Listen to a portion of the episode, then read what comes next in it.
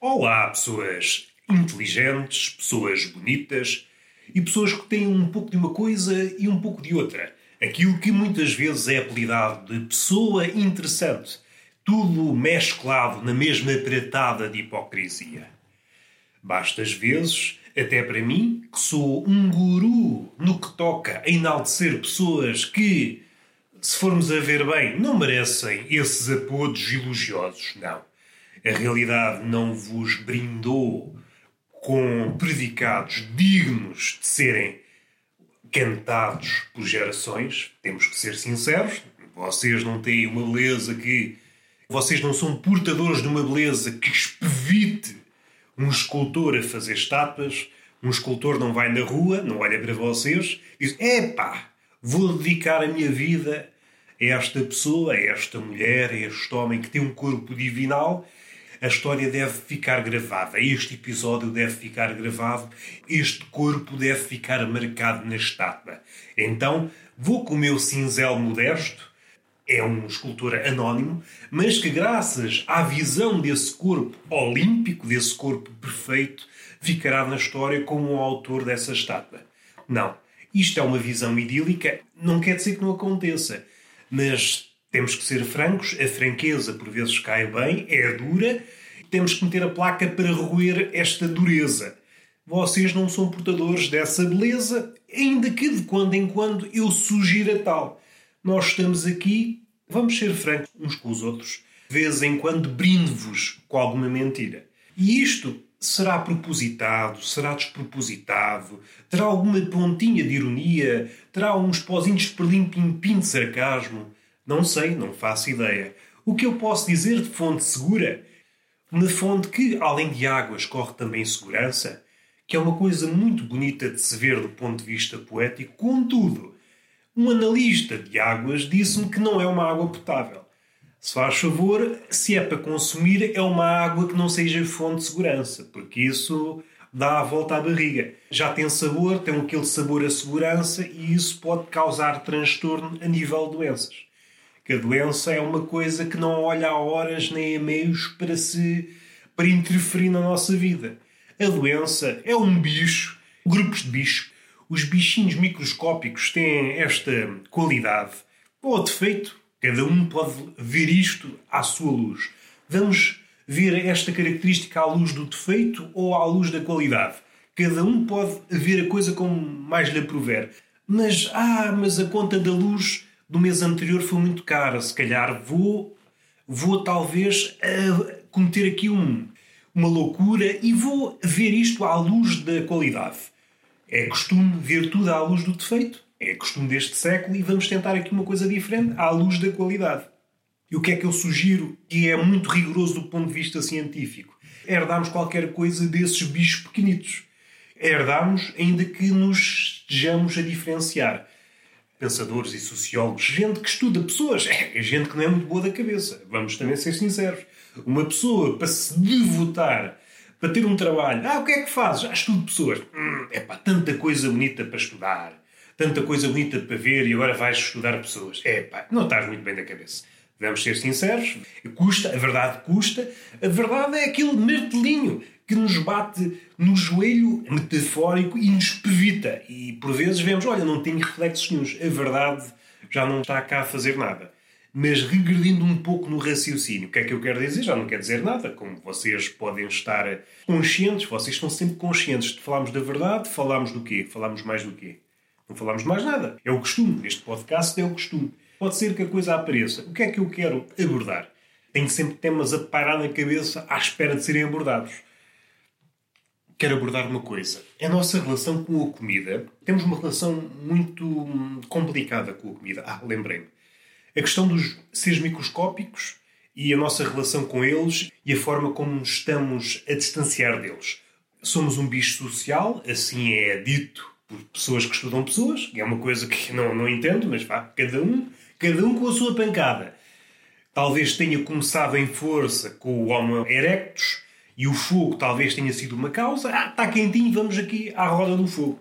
Daí para a frente, sim senhor, somos um bicho social.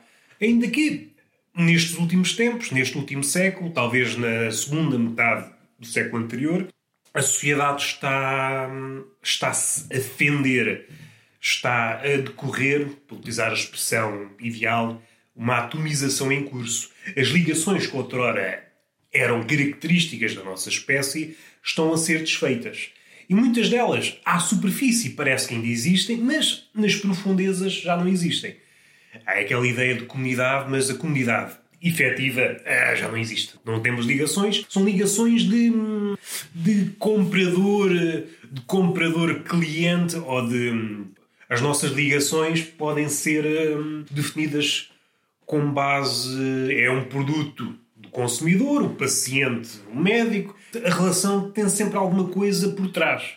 E essa relação tem que ver muitas vezes com o dinheiro ou uma metamorfose do dinheiro, que é pagar em géneros, por exemplo. Isso levar-nos-ia longe, levar-nos-ia, por exemplo, à época em que as mulheres eram trocadas por dinheiro ou por géneros e as variações, e como há culturas que ainda existe, ainda que esteja a decrescer, e explicar esta relação entre a mulher ser vista como objeto e poderíamos até ir mais longe, perceber se há alguma metamorfose. Esta ideia, atendendo àquela aquele, aquele postulado nada muda, nada muda, existe é uma, existe é uma sofisticação dos antigos costumes, perceber o que é que resta dessa antiga tradição que é vender uma pessoa, neste caso a mulher, e a nossa relação com o dinheiro e a nossa relação com os géneros e assim por diante. Mas isto levar-nos-ia longe e não é por aqui que eu quero ir. Quero centrar a minha cabecinha numa ideia. A atomização está em curso. Estamos a, a distanciar-nos dos bichos microscópicos. O bicho microscópico, neste particular, até é superior ao homem. O homem precisou do fogo para se começar a juntar e depois a agricultura.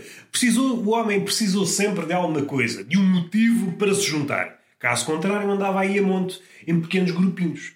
Precisou de qualquer coisa. Os peixinhos pequenos não precisam de nada. A sua própria natureza é viver em cardume. Cardumes de milhões e milhões e milhões. E por isso, está bem, ah, mas o, os micróbios não são seres pensantes. É pá, não sei, talvez não sejam, mas muitos dos homens, e isto é dados empíricos, uma pessoa basta sair à rua e percebe, muitos dos homens também não estão a fazer grande coisa com o cérebro que têm, ou pelo menos dizem ter. E daí não estamos assim muito longe dos micróbios nesse particular. Mas nesse ponto em que somos vistos por muitos cientistas que estudam o homem como bicho social, é pá, não sei. Não sei se esse apodo nos serve. Ou eh, se calhar, se fôssemos sinceros connosco mesmos, se calhar despedíamos esse apodo. Agora já não somos animais sociais, não. Somos animais individuais com ideias de tentar arrancar o máximo do próximo.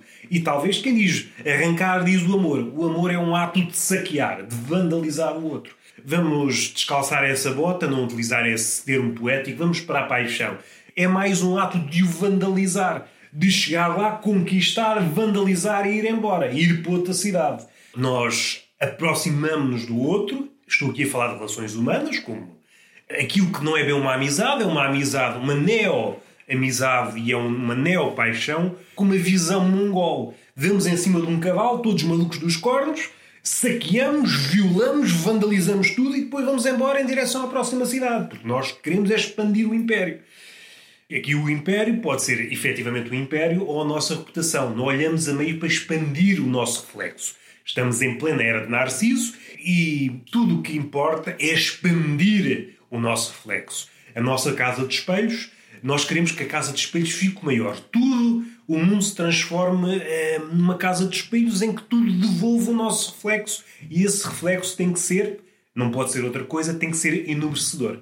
Por isso pedia aos cientistas, pessoas que não estão bem da cabeça, que estudam pessoas, não se refira ao homem como animal social. Fica mal e já não se ajusta, está desadequado.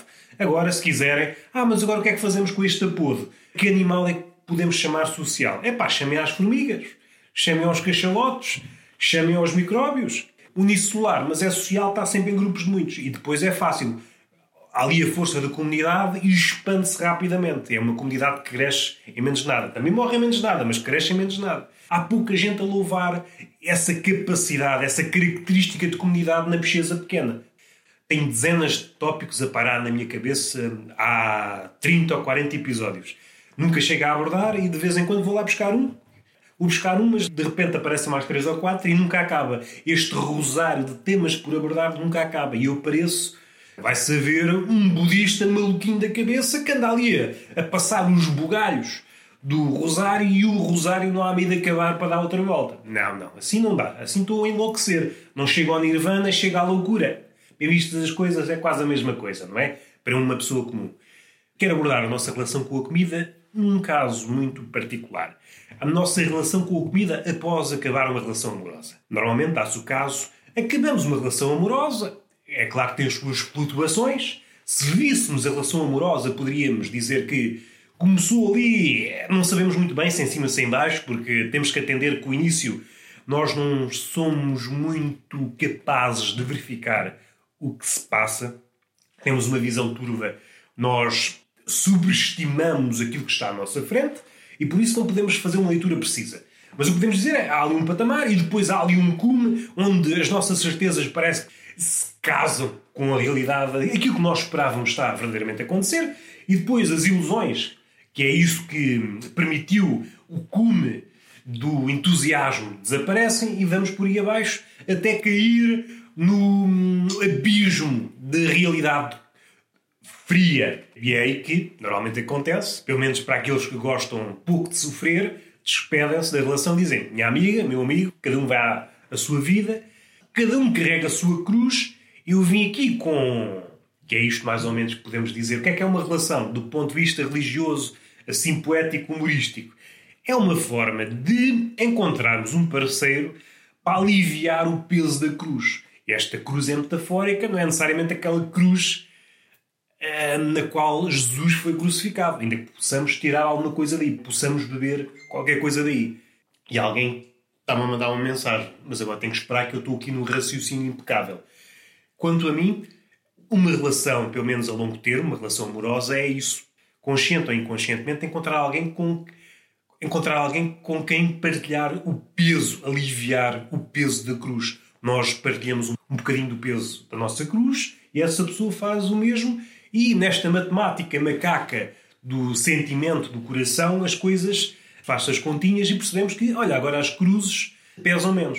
E essa coisa correr bem, essa é a minha ideia. Somaram-se as cruzes e o peso é menor.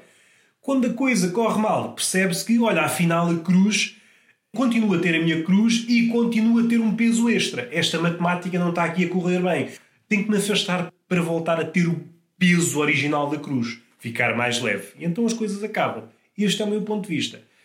E agora a relação com a comida. Nós, normalmente, quando acabamos uma relação, pelo menos aqueles que têm assim uma, uma propensão para, para encher a pança, normalmente vingam-se na comida.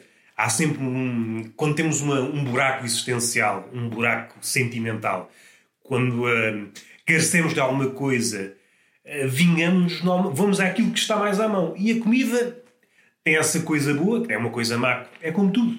A dose faz o veneno, como dizia, acho que era Paracelso que dizia. Se não disse, olha, temos na boca de Paracelso, como atualmente se faz, por exemplo, com Pessoa ou com a Clarice Lispector, qualquer frase, bom dia, ah, foi Clarice Lispector que disse, olha, uma frase culta. É importante é ter uma referência digna desse nome, para que nós possamos levar essa citação e propagandeá-la como uma grande verdade.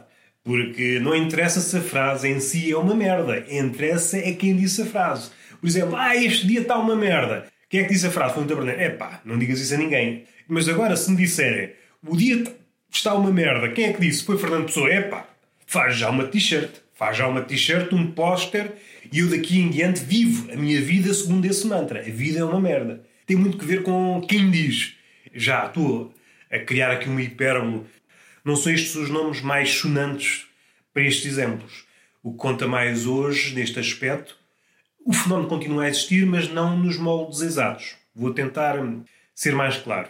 Hoje não é os poetas ou escritores que são donos de frases deste género, ou, ou por vezes acontece, alguém, um escritor ou um poeta, diz uma frase fraca, uma frase trivial, mas como é ele que diz, passa por frase genial. Isto acontecia mais antigamente.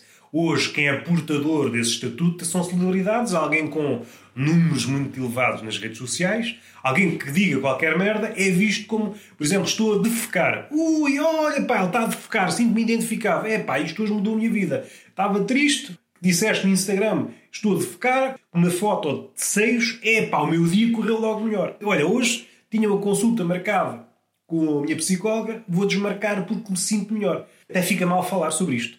Já houve aqui um desvio, vamos voltar. A nossa relação com a comida, vingamos com a comida, tenho estado a pensar um bocadinho nisso.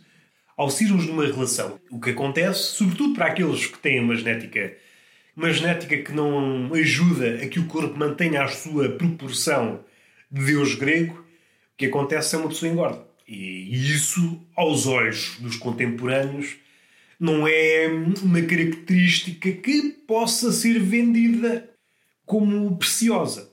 Mais uma vez, podemos trocar isto por miúdos.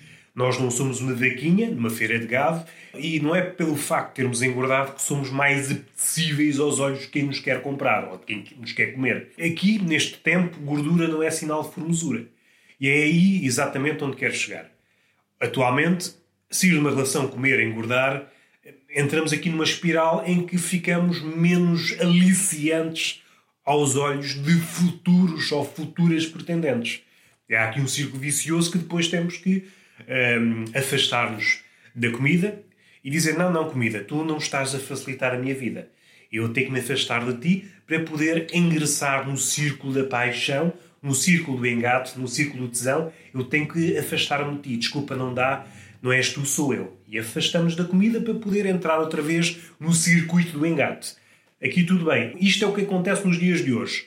Mas se voltarmos assim uns séculos para trás, reparamos que a definição de beleza varia de tempo para tempo e mais, varia de zona para zona e é uma, é uma noção dinâmica e que é mais, é mais irracional do que racional. Mas não é por aí que nós vamos. Para simplificar, anteriormente a gordura era sinal de formosura. E imaginando daqui, sei lá, não sei quando é que foi a época áurea das gordinhas ou dos gordinhos, que a gordura era sinal de formosura e de saúde. Não sei, agora não estou a ver qual foi o pináculo. Tá. Imagina num século qualquer em que o gordo era mais apetecível que o magro. Alguém que, vá, podia ser magro, acabava uma relação, metia-se na comida, engordava e, olha, de repente, todas as pessoas, vamos exemplificar para sair da esfera do abstrato, imaginem um homem magro, acabava uma relação, metia-se na comida, começava a engordar, a engordar, e de repente tornava-se apetecível aos olhares, seja de mulheres, seja de homens, seja do que for. E então era facílimo entrar na rota do tesão, na rota do engate, e podia afogar as mágoas, não na comida, mas em corpos alheios. E isto é muito bonito. Podia ser mais esperto. Não, eu vou acabar uma relação, vou, vou magoar-me de propósito. Se bem que as coisas não funcionam assim. Não nos magoamos de propósito. As coisas e ainda bem que é assim, senão era tudo sistematizado. A paixão e o amor são coisas que não se deixam agarrar pelas formas. É difícil tentar calcular, é difícil tentar pôr a paixão, é difícil para não dizer impossível, pelo menos ainda, pelo menos ainda, pôr o amor ou a paixão numa folha de Excel. Até ver ainda não dá. Para fechar esta ideia, eram bons tempos, bons tempos em que uma pessoa Acabava uma relação, vingava-se na comida, começava a engordar, tornava-se mais apetecível aos olhos dos terceiros e podia rapidamente entrar na rota do tesão, na rota do engate. E podia novamente. Uh, podia novamente hum, desiludir-se. E assim sucessivamente, engordando, tornar-se obeso mórbido e morria com um ataque de coração, morria certamente numa orgia. E se há morte mais feliz que esta, é pá, não sei. Quem sou eu para estar aqui a estabelecer uma hierarquia de felicidades? Felicidade que é uma coisa tão fugaz. Falei sobre a relação que nós temos com a comida após acabar uma relação e aquela cena de animal social, o rei que parta. Dois temas e é o suficiente. Hoje é palmada. Hoje vou começar pela palmada. Palmada pedagógica nessas nádegas que estão sempre carentes. E não vamos aqui interferir, não vamos tentar perceber o porquê da carência da nádega, o que é que a nádega quer, o que é que a nádega quer deste mundo. Talvez num próximo episódio. E um beijinho nessa bochecha que é roliça e está sempre a pedir beijinhos. E assim é que é bonito. Não vale a pena esclarecer mais nada e até à próxima.